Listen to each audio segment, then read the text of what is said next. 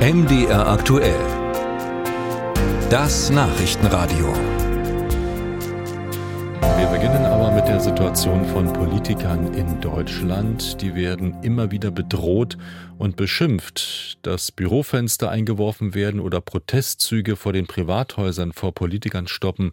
Das gehört auch dazu. Betroffen sind Regierungschefs und Minister, aber auch Bürgermeister und Gemeinderäte.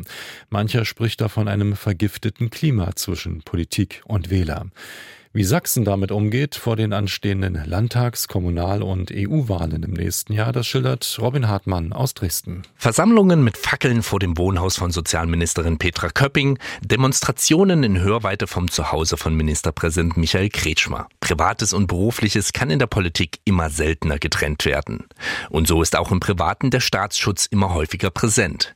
Für Sachsens AfD-Fraktionschef Jörg Urban ist das nicht ausreichend. Auf der anderen Seite äh, der Anschlag jetzt auf unseren Bundesvorsitzenden, der hatte ja auch Sicherheit dabei. Das macht einen schon nachdenklich, da wird man vorsichtiger, man guckt sich dann schon mehr um, beziehungsweise man organisiert eigene Sicherheit. Und auch wenn die Staatsanwaltschaft bisher nicht bestätigt hat, dass es sich wirklich um einen Anschlag handelt, verweist Urban auf weitere Fälle, bei denen Büros seiner Fraktion teilweise schon bis zu sechsmal Anschlagsziel waren.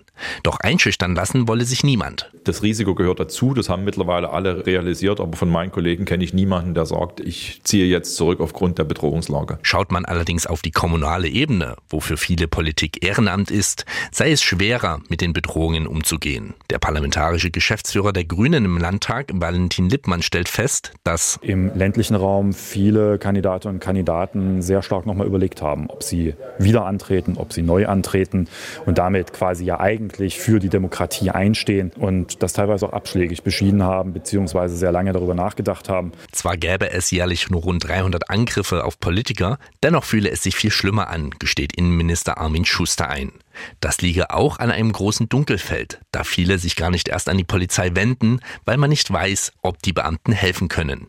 Hier muss mehr aufgeklärt werden. Äh, das hört sich vielleicht komisch an, aber wir haben, weil das so viel ist, dazu sogar einen, einen Flyer gemacht. Dort sei beschrieben, wie die Polizei hilft. Helfen könne es auch, sich selbstständig bei der Polizei bekannt zu machen, noch bevor etwas passiert. Auch das stärke das Sicherheitsgefühl, so Schuster. Wir spüren, dass da Vertrauen entstanden ist, vor allen Dingen bei Bürgermeistern, die mit uns jetzt stärker in Kommunikation kommen, wenn ihnen so etwas widerfährt. Die kriegen ja teilweise mehrfach wöchentlich irrsinnigste Schreiben, aber auch mit Bedrohungen. Da ist, glaube ich, eine neue Vertrauensbasis entstanden. Da rührt sich gerade was. Doch dabei will es der Innenminister nicht belassen. Auch müssen die Gesetze nachgeschärft werden. Deshalb startet der Freistaat auf der nächsten Innenministerkonferenz eine Initiative, um den Bedrohungsparagraf im Strafgesetzbuch besser zu qualifizieren für Amts- und Mandatsträger. Dieses, die dürfen sich zu Hause nicht wohlfühlen. Dieses psychische Druck ausüben. Angriffe auch verbaler Art. Das würde ich ganz strafrechtlich besser fassen können. Im Moment sind den Staatsanwälten und damit auch der Polizei die Hände gebunden, weil das nicht strafbewehrt ist. Heißt, solange nichts Drastisches passiert, können die Behörden nicht aktiv werden.